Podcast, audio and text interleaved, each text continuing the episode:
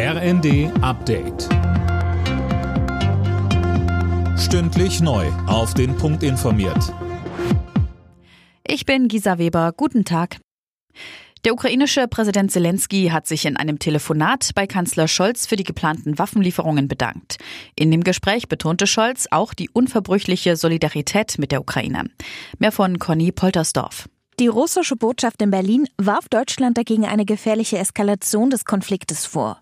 Mit den versprochenen Waffenlieferungen sei eine moralische Grenze überschritten. Deutschland will Dutzende Marderschützenpanzer in die Ukraine schicken, sowie ein Patriot-Luftabwehrsystem. Vorher sollen ukrainische Soldaten aber noch an den Waffen ausgebildet werden.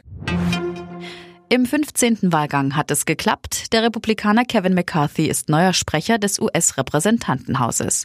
Zuvor hatten einige seiner Parteimitglieder ihm die Unterstützung verweigert, weil sie ihn für zu gemäßigt halten. Die Wahl war eine der längsten der US-Geschichte. Mit dem neuen Vorsitz kann das Repräsentantenhaus jetzt auch seine Arbeit aufnehmen, Ausschüsse bilden und Gesetze auf den Weg bringen. Die deutschen Finanzämter brauchen offenbar erstmals seit Jahren wieder länger, um Steuererklärungen zu bearbeiten. Das berichtet die Welt am Sonntag und beruft sich auf die Auswertung eines Online-Steuerportals. Mehr von Tom Husse. Demnach dauerte es im letzten Jahr durchschnittlich 54 Tage, bis die Ämter einen Steuerbescheid erstellt hatten, fünf Tage länger als noch 2021. Am schnellsten hat die Finanzverwaltung in Berlin gearbeitet, am langsamsten war die Behörde in Bremen. Die Mitarbeiter kommen mit der Bearbeitung einfach nicht hinterher, heißt es von der deutschen Steuergewerkschaft. Ein Grund? Die Millionen Grundsteuererklärungen, die zusätzlich noch auf dem Tisch liegen.